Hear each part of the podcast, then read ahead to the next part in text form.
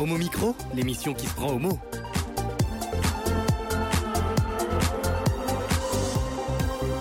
Homo Micro avec Brahim Neid Balk.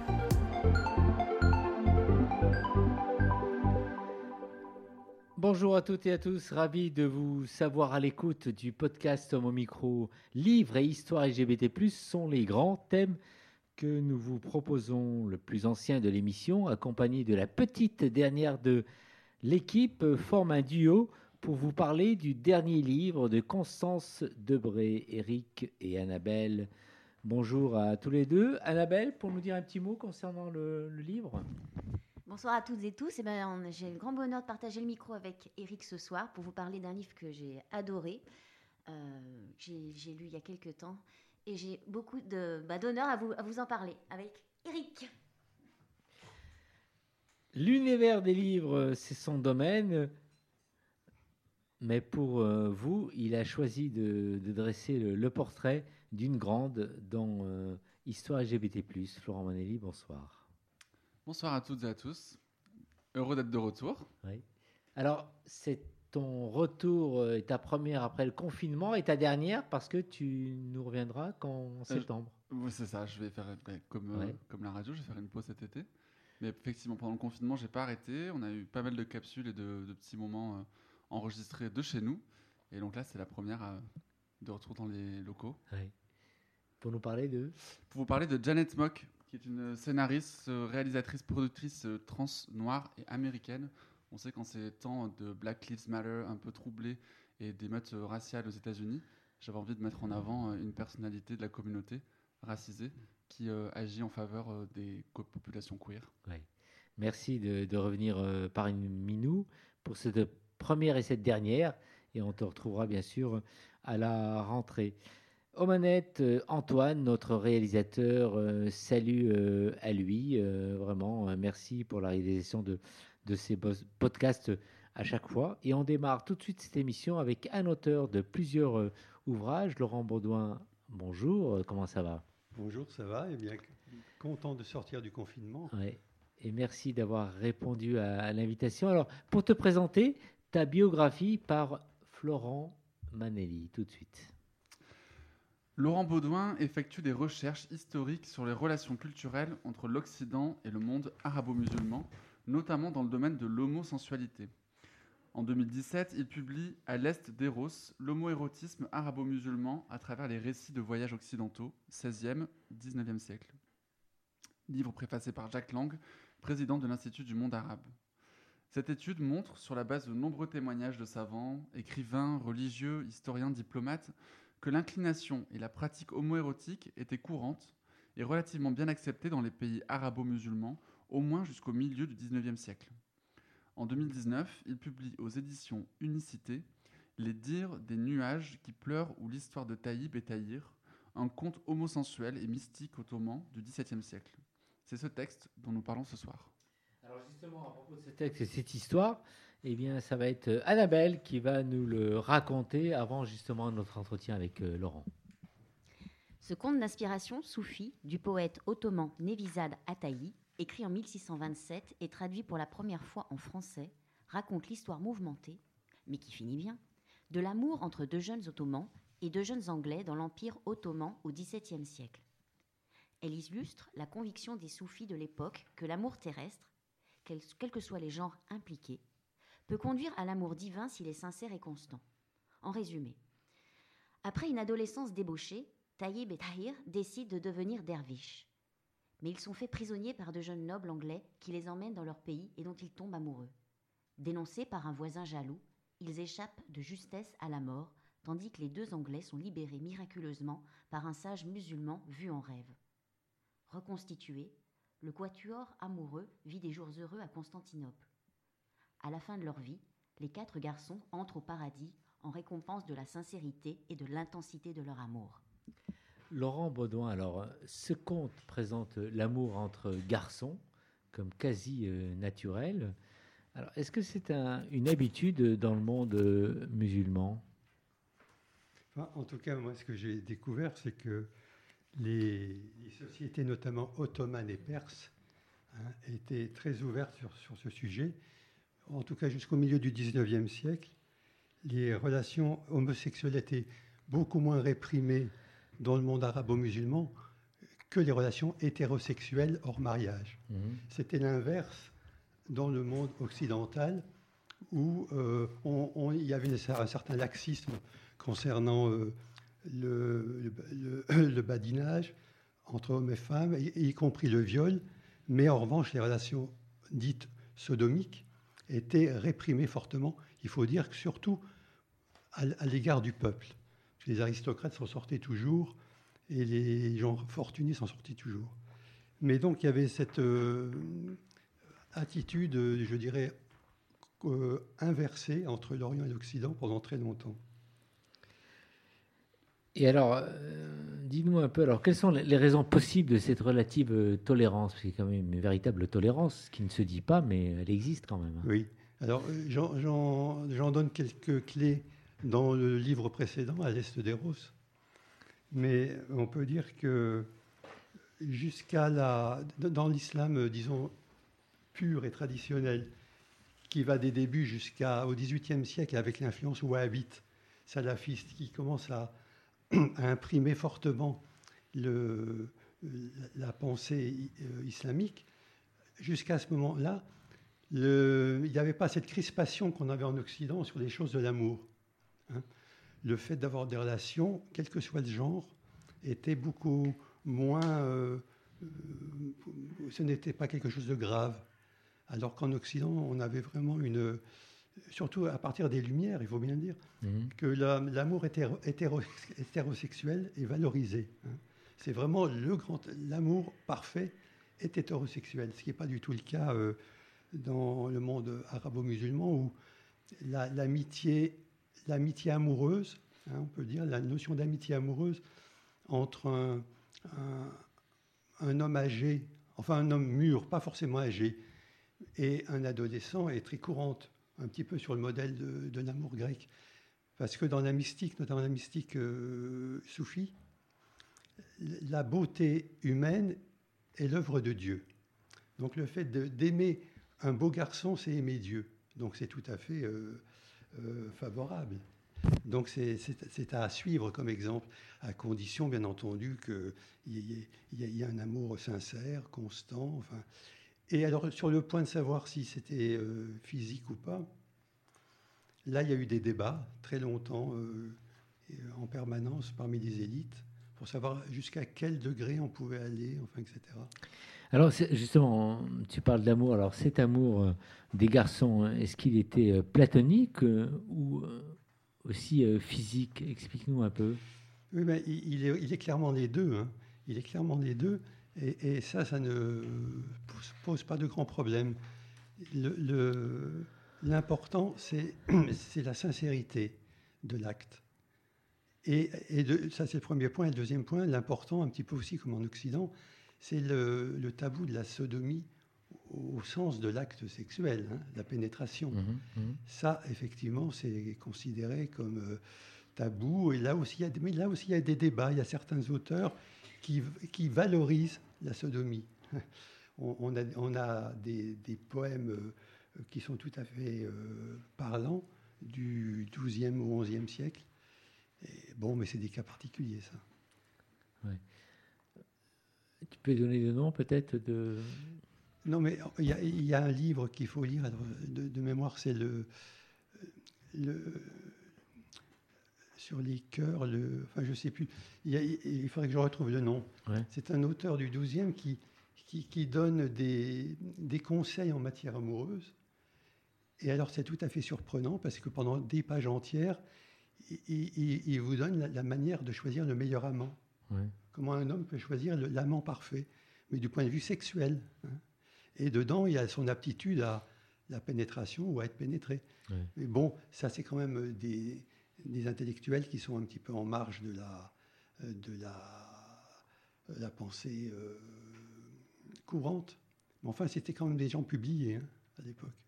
Et alors, à quoi serait donc dû le, le déclin de cette tradition euh, homo-érotique, euh, Laurent Baudouin Alors, il y a plusieurs choses. hein. il y a, d'une part, euh, je ne suis pas le seul à le dire, évidemment, il y a des, des études, notamment américaines, qui ont été faites là-dessus. Il, y a- il y a la rencontre au 19e siècle avec, avec l'Europe. Après l'exposition de Bonaparte euh, en Égypte, l'Orient, notamment le Proche-Orient, veut devenir moderne. Mhm. Alors, Il, il s'extasie devant la, la technologie occidentale, la richesse. La, ils se disent pourquoi nous, on ne ferait pas pareil? Donc, ils commencent à prendre contact avec l'Europe et les Européens leur disent ben voilà, il faudrait faire telle chose, telle chose, mais au, point de vue des mœurs, il faudrait que vous changiez. Parce que chez nous, la modernité, c'est l'hétérosexualité. hein. Vos, vos- relations euh, euh, avec des garçons, c'est la vieillerie, tout ça. Il faut oublier tout ça. Hein, il faut vraiment s'en débarrasser. Alors c'est très, ressenti dans l'élite, puisque les, les élites veulent devenir euh, les plus proches possibles euh, des occidentaux, donc les élites vont suivre cet exemple. Mais le peuple, il en fait un peu à sa tête, et on le voit très bien dans le dialogue dont je vais bientôt m'occuper entre un journaliste anglais et un jeune afghan qui déclare son amour des garçons, euh, cette injonction à, à quitter les, les traditions homophiles, euh, il s'en fiche complètement. Ah, Il y avait aussi d'autres raisons. C'est-à-dire qu'au XVIIe siècle, il- y avait, euh, euh, comment dirais-je, des régions sociétales pour, pour favoriser l'homoérotisme. C'est-à-dire c'était les, les- les relations, pour des raisons économiques, les relations entre un, un homme mûr, riche, et un jeune homme pauvre. Donc c'est des relations de patronage et qui euh, entraînent bien souvent des relations d'ordre affectif et sexuel. Et donc, donc en fon- ça fluctue en fonction des, données économiques. Ce lien est plus ou moins fort selon les, Ouais. les périodes. Comment les, les gays arabo-musulmans euh, d'aujourd'hui, c'est vraiment la grosse question qui, qui se pose, hein, qui n'est pas toujours vraiment réglée, parce qu'il y a plein de gens qui sont un peu perdus, qui se cherchent, qui vivent euh, cachés. Comment ils peuvent en fait euh, se débrouiller avec tout ce que vous venez de nous dire, Oui. quelque part, cette, cette homosexualité qui est cachée, un peu peut-être refoulée a- Disons que je dirais- qu'il y a une richesse dans la culture arabe dont ils n'ont pas forcément conscience. C'est que le- cette, homo- cette homophilie, disons, sensualité, est, est assise sur une base bien plus solide qu'en Occident. hein, Puisqu'on remonte au, au début de l'islam jusqu'à ce- cette époque-là, jusqu'à maintenant, j'ai dit jusqu'à peu près au milieu du 19e siècle, il y a une- un fort ancrage de cette attirance homo- homophile. Mais ça, est-ce que les gens d'aujourd'hui le savent? Ou est-ce qu'ils veulent le savoir hein? Et s'ils si, ils en étaient vraiment conscients et s'ils étaient un peu fiers de leur culture, je dirais, ils n'auraient pas cette hésitation à la, à la reproduire. Mais comment faire pour la reproduire? Ça, c'est une question à leur poser. Il faut qu'ils étudient un petit peu la question. Et, alors, nous, occidentaux, on, est mal placés pour donner des, des conseils. hein, c'est toujours mal vu, je comprends ça. Mais il y a dans le monde arabe actuellement des personnes très intéressantes qui, qui s'intéressent à la question. Et moi, je m'inspire notamment d'un, Je suis un peu les travaux d'un euh, un homme qui s'appelle Farhat Othman, qui est un penseur euh, tunisien, ancien diplomate et, qui est hist- historien, et qui, lui, euh, a fait plusieurs ouvrages sur euh, qu'il avait intitulé Ces tabous qui défigurent l'islam. Donc, il a fait un premier tome qui parle de l'alcool, en disant que l'alcool, finalement, c'est pas si tabou que c'est en islam. Alors, Donc, euh, il, il le démontre texte à l'appui. Et son deuxième bouquin, le deuxième tome, s'appelle L'apostasie et l'homosexualité. Donc, il traite de ces deux thèmes en démontant un petit peu ce que l'on croit d'habitude Ouais. de l'islam, et c'est toujours euh, en s'inspirant des textes coraniques et des hadiths, hein, et de la tradition euh, musulmane. Donc il arrive à en dire que euh, l'islam n'est pas aussi homophobe qu'on le dit. Ouais. Il le démontre. Effectivement, moi j'ai voyagé un peu dans les pays du, du Maghreb, dans, les, dans des pays euh, arabes, et c'est vrai que quand on est, comment dire, je confronté à des garçons qu'on rencontre, tout ça, on ne sait jamais qui, à qui on a affaire quelque part. On sait jamais. On a du mal un peu à cibler leur identité euh, sexuelle, et parfois ils ont tendance à nous entraîner euh, vers eux. On ne sait plus qui est qui finalement, qui est hétéro, qui est homo. Et euh, nous qui venons de- d'Occident, comme moi, même si j'ai un peu des origines comme eux, quand on est, on, a, on est un peu perdu et on est, il y a des tentations quelque part. Enfin, ils nous entraînent aussi euh, dans cette vague-là. Alors, c'est en, en, fait, euh, ce qui les bloque souvent, et ça je le comprends un peu, c'est notre notion, nous occidentales, d'identité. Il y a pas, il y a, on ne se pose pas la question d'une identité homo ou pas homo dans ces pays-là. Mm. C'est une envie, c'est un désir, c'est une affinité, c'est du sentiment, c'est du sexe, c'est tout ce qu'on veut. Mais une identité à revendiquer, non.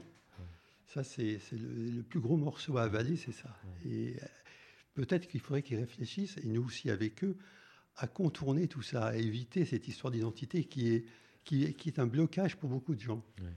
Ça fait peut-être réagir un peu. Tu avais peut-être des, petites choses à dire, euh, Florent, et réagir un peu sur. Euh... Euh, bah, déjà, la première chose, c'est que c'est assez rare d'avoir des histoires homosexuelles avec des protagonistes arabo-musulmans. Donc, je trouve qu'en termes de, de, transmission de ces écrits, de cette histoire et puis de visibilité, c'est extrêmement, c'est extrêmement important parce que trop rare. Et puis aussi rebondir sur ce que vous disiez, notamment sur les différences entre les pays occidentaux et ces pays arabo-musulmans, c'est surtout la, la, effectivement, on n'a pas de leçon à donner quand on sait ouais. historiquement euh, les conséquences que la colonisation, par exemple, ont eues sur euh, les lois euh, anti-homosexualité dans les pays colonisés.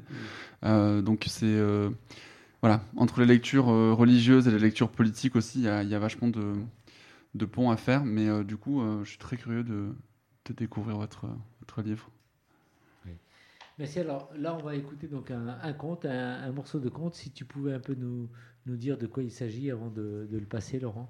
Oui, donc, alors le, conte s'appelle euh, Les dires des nuages qui pleurent ou l'histoire de Taïeb et Taïr. C'est donc cette histoire euh, ottomane du XVIIe siècle, écrite par un soufi, et qui euh, met en scène deux jeunes ottomans qui, eux, aiment les garçons très manifestement, et, rencontre deux Anglais, et donc euh, euh, va s'établir en, entre une relation très, très étroite, qui va devoir affronter des tas d'événements, notamment la, mort, mais la mort en Angleterre, parce que c'est deux l'histoire l'histoire se passe en partie en Angleterre. Hein. Et après après leur délivrance, ils retournent à Constantinople où là ils vont vivre ils vont vivre heureux. C'est tout le paradoxe par rapport à ce qu'on peut penser aujourd'hui. Après avoir respiré le parfum de la rose mortelle, ils avaient décidé de partir, qu'il est difficile de quitter ses amis. Mais quel plaisir de ne plus voir ses ennemis. Et voici qu'un puissant vent du nord se lève, semant la panique. Il est fort l'ouragan du cœur fatigué. Oh, qu'il s'arrête vite. Soudain a surgi un grand bateau dirigé par deux maîtres, beaux comme le soleil et la lune. Les deux jeunes au cœur brisé sont vite tombés sous leur charme. Taïb est tombé amoureux de Sir John, et le cœur de Taïr abattu pour Jeannot. Sir John est un amant à la chemise agréablement parfumée quand il plonge la main dans la coupe de raisin. La grappe est suspendue comme une perle sans corde. Il a saigné le cœur de Taïb, et son amour pour Sir John a grandi de jour en jour. Chaque regard du maître, ce clin d'œil qui tue, le frappait comme un coup d'épée. Dans ce cercle d'amis, chacun attire le cœur de son amant et boite à son amour.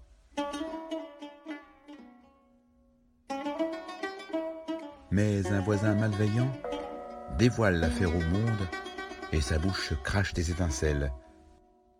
Le chef de la police, un infidèle haineux et jaloux, ordonne qu'on tue Taïb et Taïr sur le champ. Il dit au bourreau, ne tarde pas, Fais-leur goûter la lame de ton épée, tranche la tête de ces corps malfaisants. Ce sera une leçon pour tous les rebelles. Voyant cela, le peuple exigea la grâce des jeunes condamnés, disant si nous tuons ainsi les prisonniers, ô puissante épée, le monde dira que nous te manions sans la grâce de Dieu. Qui pourra s'en expliquer? Au jugement dernier Un vieux sage, vêtu d'un manteau et d'un bonnet vert, leur avait dit en rêve La porte de vos désirs est ouverte. À leur réveil, les captifs gémissants virent leurs chaînes brisées et leurs cachots ouverts. Éclairés par la vérité, ils brillèrent comme des astres. Ils partirent joyeux vers Constantinople, devenu pour eux un havre de paix. Chacun retrouva son amant et devint l'ami de l'amant de l'autre. Désirés par les anges, ils avaient dérobé le plaisir aux cieux.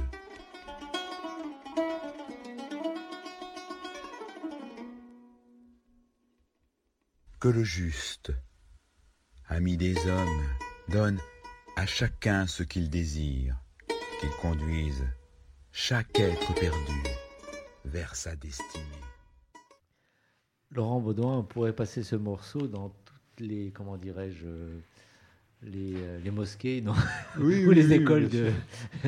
Il y aurait de quoi faire avancer les. Oui, oui, Non? oui, absolument. C'est très poétique, hein, il n'y a rien de... euh, Ça peut plaire à tout le monde et déplaire aussi à certains. Moi, je me suis repassé à plusieurs reprises et j'ai vraiment adoré ce, ce- ce Mhm. morceau un, un peu.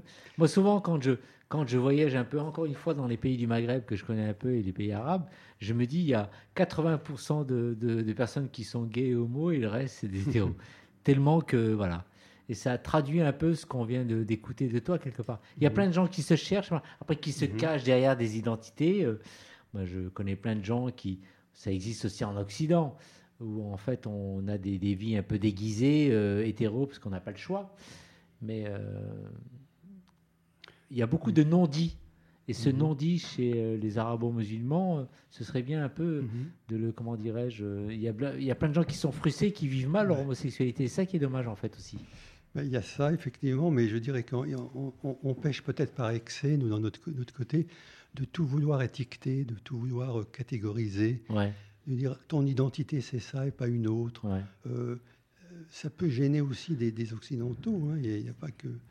Donc, il faudrait peut-être trouver un- un- une sorte de, de voie médiane, je ne sais pas, à, à travailler. Il faut que, il faut que les, les jeunes maghrébins euh, d'origine arabo-musulmane LGBT se posent la question eux-mêmes et trouvent aussi eux-mêmes la, la réponse. ouais, effectivement. hein, avec des guides, peut-être des guides éclairés, comme euh, on disait avec Othman et d'autres, mais. Alors, pour qu'on puisse se procurer ton livre et tes livres, euh, Mhm. dis-nous un peu euh, comment c'est possible. Alors, Alors, euh, Le, le livre de Taïb et Tahir, c'est aux éditions Unicité. Donc, dans, dans toutes les librairies, euh, vous pouvez le commander aux éditions Unicité. L'autre, en revanche, à l'Est des Roses, c'est soit à la librairie Les mots à la bouche, soit à l'Institut du monde arabe, s'ils en ont encore, mais ça, je les leur fournis. Ou bien vous pouvez m'a- m'appeler directement. Oui. On peut donner mon, mon mail, peut-être oui, tout à fait. alors c'est Baudouin, B-A-U-D-O-I-N, petit tiret, Laurent, arrobase, wanadoo.fr. Et j'ai le stock, donc je fournis qui veut.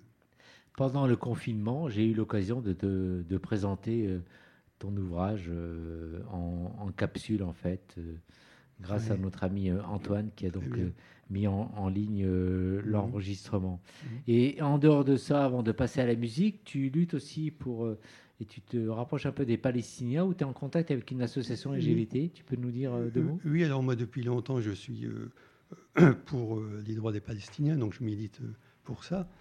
Mais en plus, j'ai eu quelques liens. Alors c'est pas toujours facile parce que eux ils ne parlent qu'anglais avec les associations LGBT comme Alquoise et Alouen. Ouais. qui est plutôt, euh, plutôt euh, lesbienne. Et ce sont des gens vraiment très, très intéressants. Parce qu'ils ont une, une, une vision de l'homosexualité dans un contexte colonial qui est tout à fait intéressante.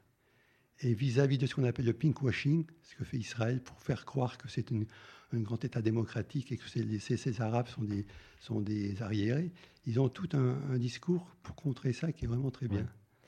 On aura l'occasion de, de t'inviter Oui. pour nous parler de, de- de ce travail-là par la suite. Merci Laurent, tu restes avec nous pour la suite de l'émission Eh ben, je reste, je me trouve bien ici. Effectivement. Et on, on reparlera donc euh, avec toi donc en fin d'émission. Merci.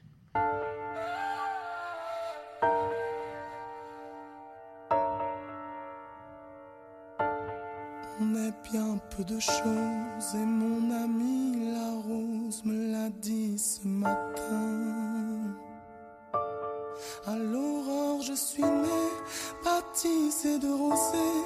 Me suis épanouie, heureuse et amoureuse. Au rayon du soleil, me suis fermée la nuit, me suis réveillée vieille. Pourtant j'étais très belle, oui, j'étais la plus belle des fleurs de ton jardin.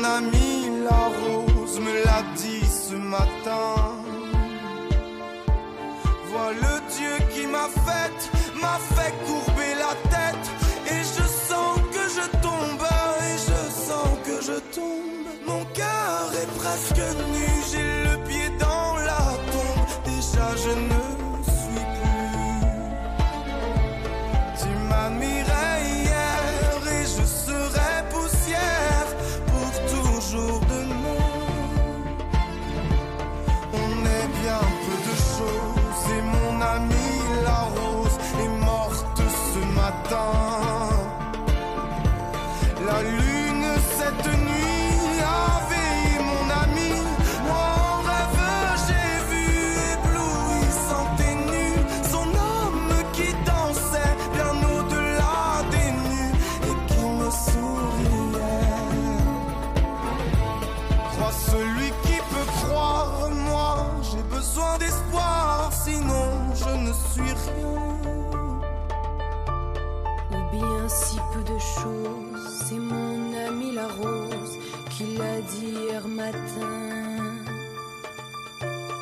Vois le Dieu qui m'a faite, m'a fait courber la tête.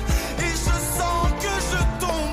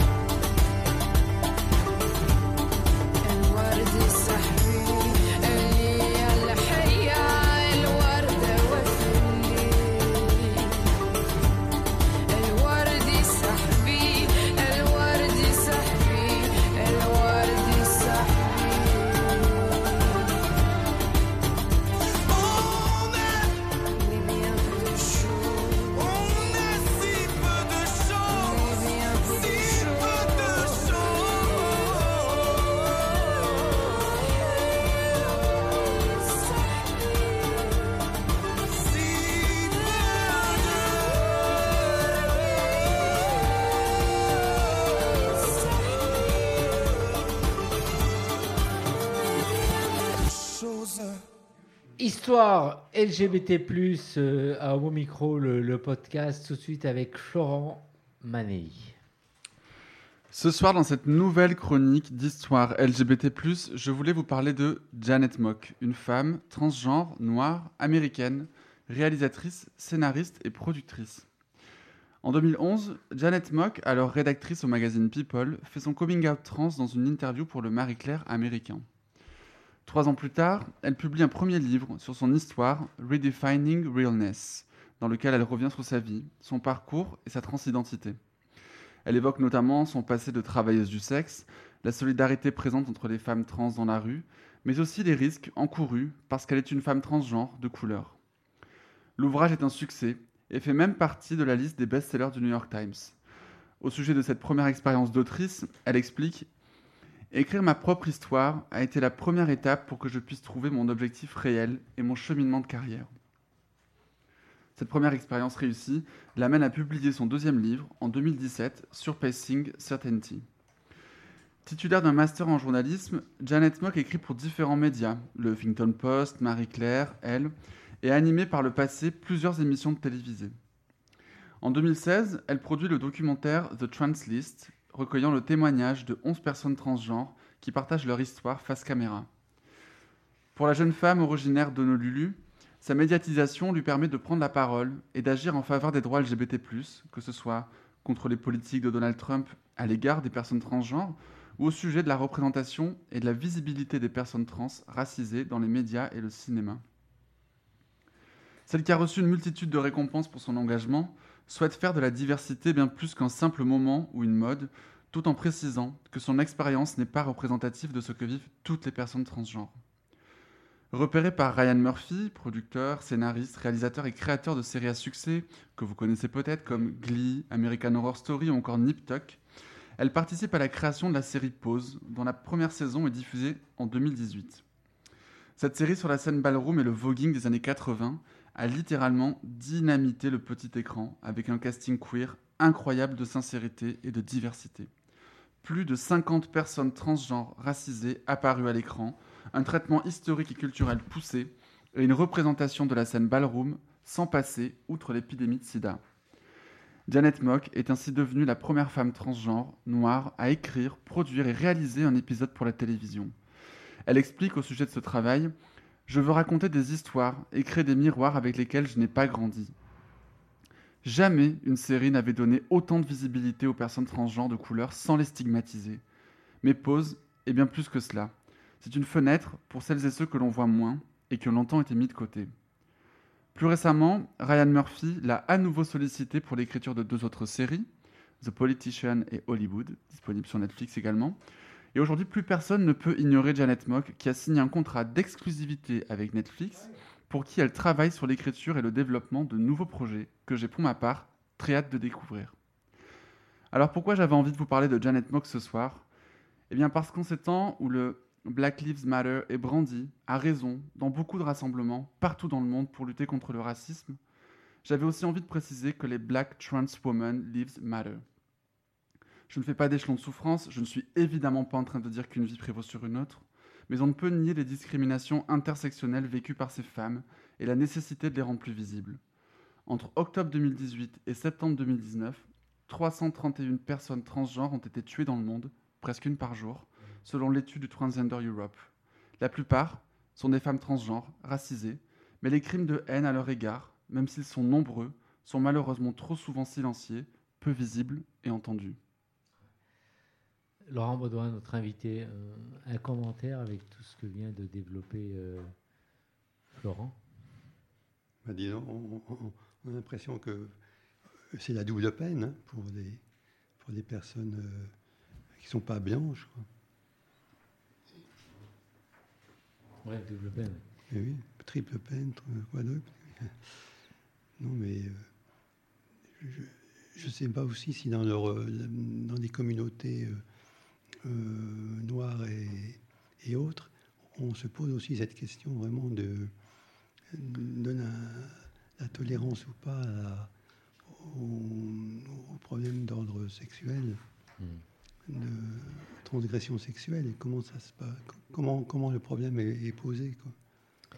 Merci en tout cas, euh, Florent, d'avoir euh, mis en avant euh, cette personne. euh, vraiment, mais finalement, moi, ça me fait du mal. En fait, on t'entend là ce soir, c'est la dernière, et ta voix, eh bien, elle va disparaître jusqu'en septembre. Comment c'est possible?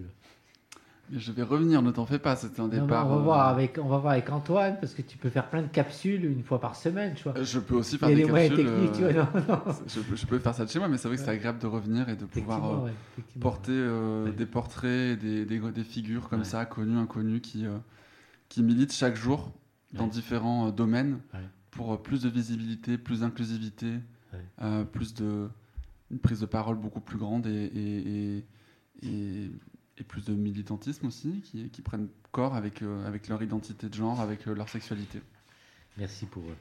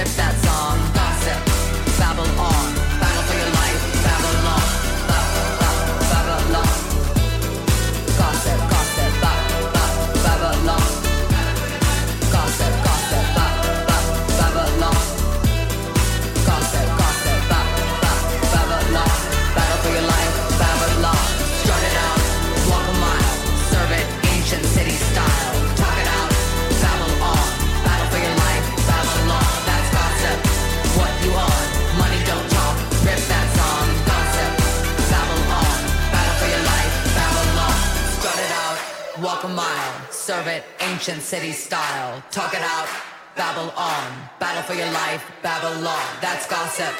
What you on? Money don't talk. Rip that song. Gossip. Babble on. Battle for your life, Babylon. Retour à au micro le, le podcast et on poursuit cette émission avec euh, Annabelle et Eric euh, Garnier qui vont nous parler d'un livre de Constance euh, Debré. Quel est le titre de cet ouvrage? Alors, c'est Love Me. C'est son deuxième livre. On l'avait reçu ici euh, pour le premier, qui s'appelle Playboy, et qui vient de sortir en poche. Donc, on, on fera un peu un parallèle entre ce nouveau livre et le premier. Mais c'est Annabelle qui parle en premier de ce livre. Dans ce deuxième ouvrage, Love Me Tender, la plume de Constance Debré est encore davantage à vif, rythmée, sculptée, essentielle. Envie de dire que l'écriture se superpose à son autrice, pour ne faire qu'une. Dans ce dernier ouvrage, Constance pose la question de l'autre et de l'amour sous toutes ses formes, amical, paternel, sentimental, et surtout de l'amour maternel. Comme l'écrit Constance, mère c'est quelque chose de pire que femme. C'est un peu comme domestique ou chien, mais en moins bien, en plus méchant. Derrière ces mots rudes, c'est la figure sociale de la mère qui est dépeinte et qui nous est vendue depuis des millénaires. Dans ce livre, l'autrice traite également de la perte injuste de la garde de son fils et des difficultés judiciaires et autres associées. Elle écrit le manque de son fils. Elle décrit aussi que cet amour filial n'est pas forcément réciproque, contrairement à ce que la société nous assène. Le roman traite également de la liberté. Meilleur acrobate de la vie, si on s'allège de toute propriété, matérielle, sentimentale, de conformisme, du matérialisme. Se suivre du strict minimum est nécessaire, gagner en agilité, droit au but, droit à l'essentiel, libre et libre d'être soi. Constance montre, démontre, que la liberté, l'amour sont d'une fragilité exceptionnelle. La preuve, dans la même phrase, on peut basculer de l'amour au non-amour, de la liberté à la privation. On en équilibre des équilibres constants. Pour finir, Love Me Tender est une ode d'une héroïne non genrée en quête de soi, au plus profond de soi. C'est un parcours initiatique d'un personnage épris de liberté, toujours davantage de liberté. Se dépouiller des codes, se délester des coutumes et règles ancestrales liées à l'identité de genre. Femme d'un homme, mère génitrice, mère éducative, mère et ménagère. Et ce, toute une vie. Non, une femme, ce n'est pas ça. Une femme est avant tout une personne libre d'être elle, d'être elle, libre d'écouter son cœur et ses envies, même si la société patriarcale n'est pas encore prête à l'entendre. Oui, alors euh, ce livre euh, est encore plus fort que le premier. Moi, j'avais très peur que après le, après Playboy, euh, qui à tout point de vue était passionnant, novateur, à la fois la façon de, parler de son, coming out, puisqu'elle a été quand même 20 ans hétéro. Enfin, on, parlait tout à l'heure des, étiquettes, mais on voit bien que les étiquettes, là, elles les décollent tout à fait. Et, et, donc, je me disais, aïe, le second, ça pourra pas être aussi bien que le premier. Et alors, peut-être parce que ça aborde un sujet que, euh, auquel je suis sensible, parce que dans, dans l'association dont je me suis à un moment euh, occupé, l'association des parents gays et lesbiens, APGL, on a vu venir euh, des personnes comme elle, c'est-à-dire des, anciens hétéros qui bien, risquaient ou perdaient le contact avec leur enfant uniquement pour leur homosexualité. Donc quand j'ai retrouvé ça dans ce livre, euh, j'ai été euh, bien sûr très touché parce que c'est surtout la façon dont elle en parle, avec le minimum de mots, des mots que tout le monde peut comprendre, euh, et elle arrive à faire très fort avec très peu de choses. alors, Bon, moi, quand je lis un livre, j'adore cocher les passages qui m'intéressent pour ne pas les oublier et les retrouver facilement. Bah là, j'ai quasiment coché une page sur deux. Donc, je suis incapable de trouver un passage à, lire. Euh, tout ça pour vous dire que, alors que, bon, je ne peux pas dire que, je vais être honnête, je ne peux pas dire que je me jette sur tous les romans qui parlent d'amour lesbien. Hein. Je choisis plutôt les, les, romans entre hommes. Hein. Mais là, on oublie aussi le genre. C'est-à-dire qu'elle arrive à, à nous, nous, bouleverser. Euh, par exemple, elle écrit une lettre à son fils euh, qu'elle ne lui envoie pas, mais Bon, on, ne sait même pas s'il lira ce livre et il verra la lettre que sa mère ne lui a pas envoyée. Est-ce que c'est pas parce que si c'est parce que c'est Constance Debré et Constance Debré, bah, c'est elle a osé quand même. Euh, non, non, parce que euh, contrairement à Playboy dont on va parler après et que tu avais lu aussi, euh, là, la famille, sa famille, les Debré. elle n'en parle plus. C'est-à-dire son grand-père Michel Debré, qui était Premier ministre, qui a qui a créé la constitution de la Ve République, ses oncles très célèbres, Michel Debré, euh, euh, Jean-Louis Debré, Bernard Debré, euh, elle cesse de les traiter de merde et de cons, comme dans son premier livre. Là, elle ne parle que de son père et de son fils. Voilà, c'est-à-dire qu'elle a réduit ensuite, elle a réduit les personnages à son minimum, c'est-à-dire son père qu'elle adore, qui est, elle le dit, un raté total dans la famille Debré. Euh, et euh, son fils. Et ce qui est bouleversant, c'est qu'elle elle, commence à faire le deuil de, euh, de la relation à son fils. C'est terrifiant. Et, c'est son seul moyen d'arriver à pouvoir vivre, puisque tout l'empêche de garder son fils. C'est terrible. Hein. et là, elle est, ce qui est très intéressant aussi, c'est qu'elle a défendu en tant qu'avocate des, des cas comme le sien aujourd'hui et qu'elle est passée de l'autre côté du, euh, du prétoire, si je puis dire. Non, non, c'est très, très beau, hein, vraiment. Je, je ne peux même pas choisir un passage à lire, mais je crois que toi, tu en as un. Alors justement, euh, Annabelle, tu as des passages. Bravo d'en avoir sélectionné un. Moi, je suis incapable. Annabelle, on t'écoute. Page 113, hein, c'est ça? Le temps qu'elle trouve. C'est bien la page 113 du livre. Cite-nous le livre. Love Me Tender, Constance Debré, édition Flammarion. Je ne suis pas une mère. Bien sûr que non. Qui voudrait l'être, à part celles qui ont tout raté, qui ont tellement échoué dans tout qu'elles n'ont trouvé que ce statut pour se venger du monde? Il y a des gens qui croient que c'est comme ça. Des femmes qui se disent qu'elles sont mères parce qu'elles ont des enfants. Des hommes qui pensent la même chose des femmes, les pères, les pères. Ou bien des pères qui veulent être mères, comme Laurent pour se venger des femmes qui ne sont pas des femmes, comme moi. Hein. Pardon. Mère, c'est quelque chose de pire que femme. C'est un peu comme domestique, ou chien, mais en moins bien, en plus méchant. Il n'y a qu'à ouvrir Instagram pour comprendre ça. Ou bien prendre le train et voir les mères tripoter les enfants, les emmerder sur tout, se hausser du col du haut de leur petit pouvoir sadique. De mère, humilié, humiliant. Un peu comme les prolétaires sur les sous-prolétaires. Au moins on rêve. C'est leur affaire à tous ceux qui veulent croire à cette histoire que les femmes ont un lien avec la lune, avec la nature, avec l'instinct, qui leur commande de s'en tenir à la matière et de renoncer à être. Moi, ça ne m'intéresse pas. Mère, ça n'existe pas. Mère comme statut, comme identité, comme pouvoir ou non pouvoir, comme position, de dominer et de dominant, comme victime et comme bourreau Ça n'existe pas. Ça n'existe jamais, ces choses-là. Il y a l'amour, et c'est tout autre chose. L'amour qui n'a même pas besoin d'amour en retour. L'amour qui ne demande rien. L'amour qui sait ce qu'il est et qui ne doute jamais. L'amour qui sait que la peine n'est rien, qu'elle ne le concerne pas, qu'elle est inopérante, que la violence ne concerne que celui qui l'exerce. Mon fils, c'est tout ça très bien. C'est un petit mensch, mon fils. Mon fils? Il doit avoir 12 ans. Ah oui. Et alors, euh, c'est vraiment fort. Parce que, Tu vois, je pense que si on l'avait invité, on aurait été bien obligé de lui parler de son fils. J'avais essayé, quand elle était venue, d'en parler un petit peu, et j'avais vu que c'était douloureux. Bon, bah, c'était il y a deux ans. hein. Euh, là, je là, pense que ça aurait, été, fort, enfin, oui. ça aurait été difficile de, de la regarder, euh, de lui poser des questions là en, en direct euh, devant nous sur quelque chose qui est, oui, oui, c'est très beau. Alors après, on peut ne pas être d'accord. Elle est un peu euh, une sorte de Virginie Despentes dans King Kong Theory, c'est-à-dire qu'elle y va au, elle y va au, euh, vraiment au marteau piqueur. Alors, elle, elle peut faire des dégâts et, et trouver que euh, c'est, euh, voilà, on peut trouver qu'elle en fait trop.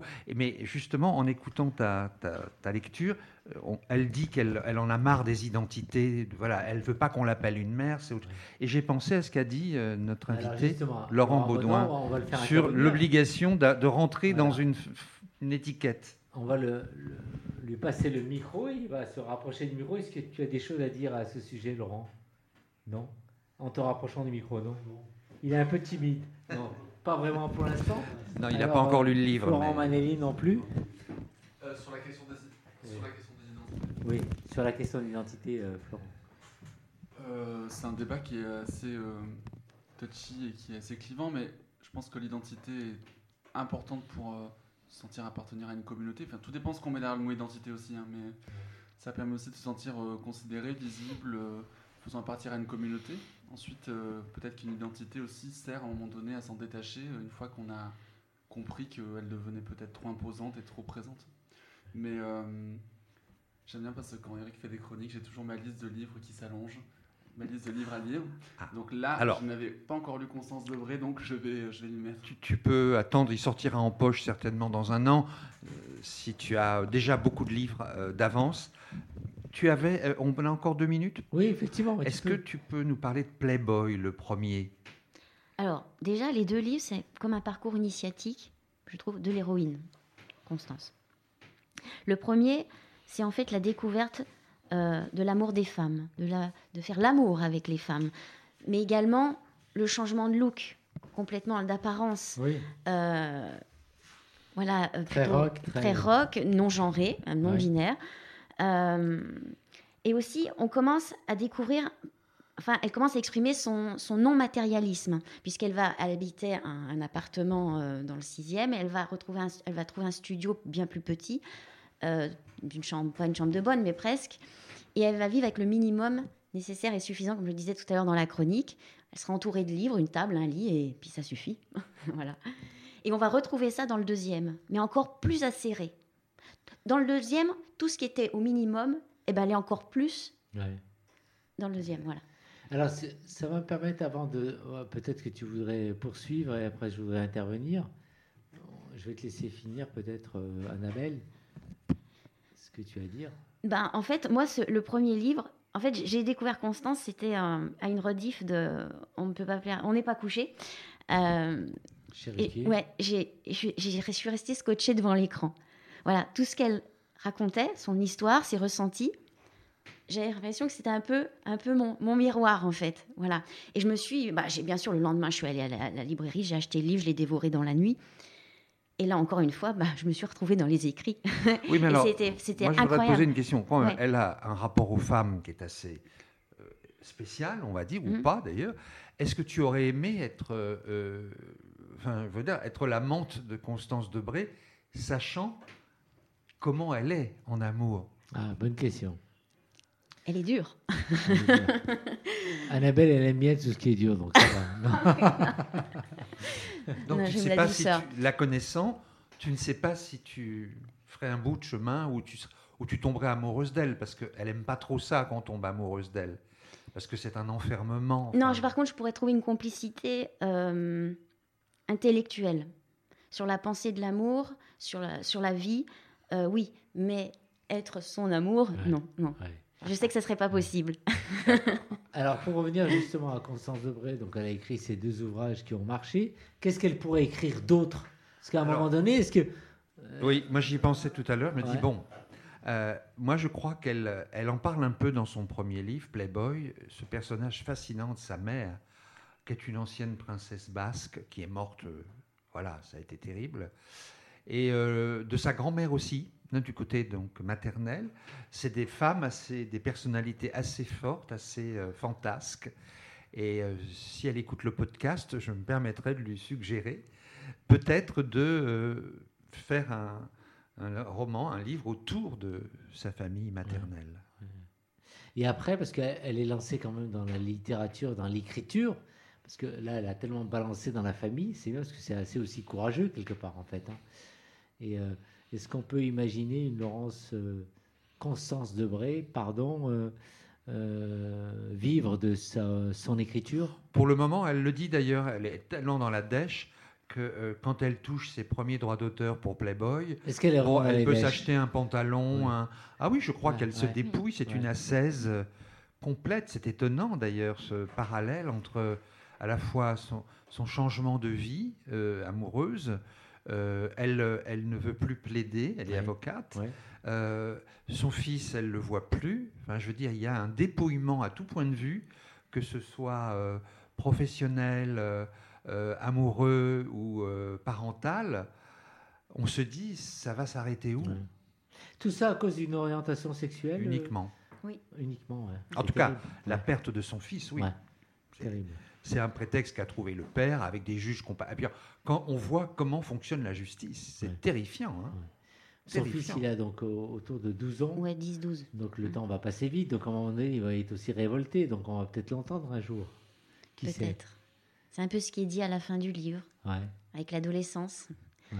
Les, les pensées, ça- enfin les, les avis, ça va, ça vient. Voilà. Pour l'instant, il est loin, mais peut-être qu'il reviendra. Mm. Merci en tout cas. Rappelez- Rappelez-nous euh, les livres de Constance euh, Debré, euh, Annabelle. Playboy, c'était aux éditions Seuil, paru en 2018. Et Constant- poche. Ouais, et en poche, euh, c'était l'année dernière ou cette année. Et Love Me Tender, chez Flammarion, paru en janvier 2020.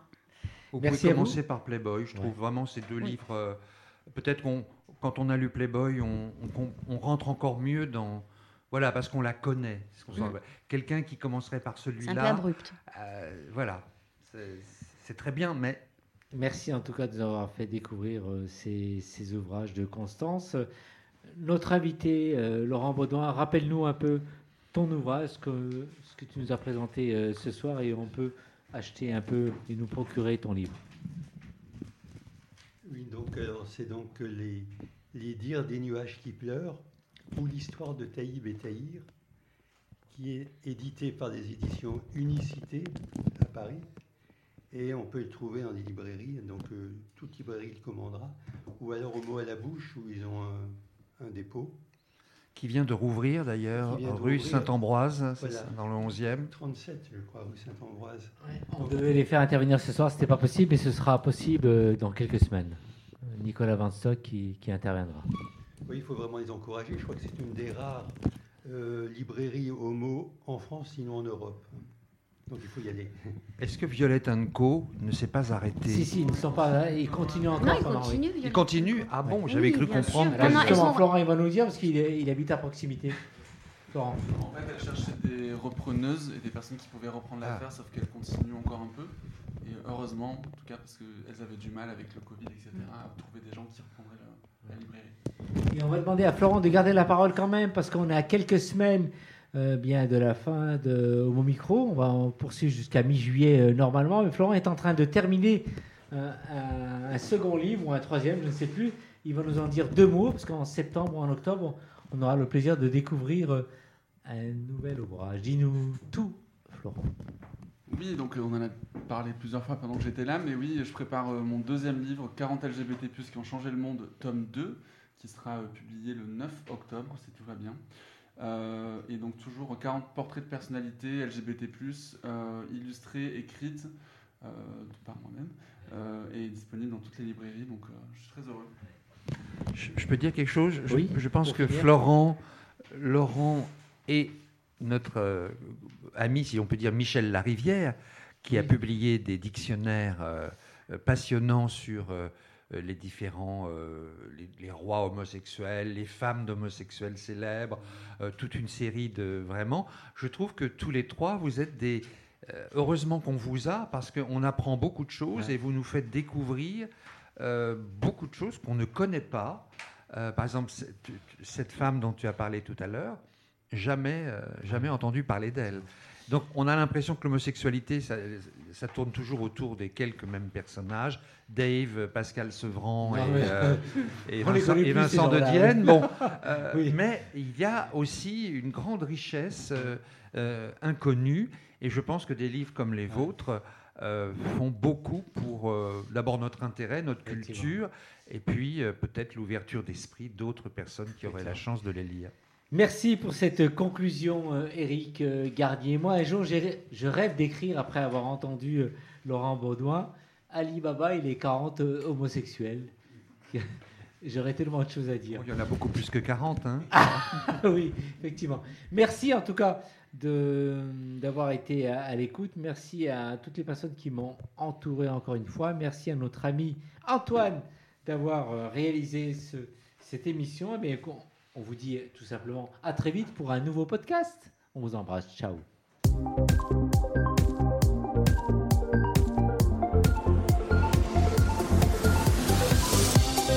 Homo Micro, l'émission qui se prend au mot.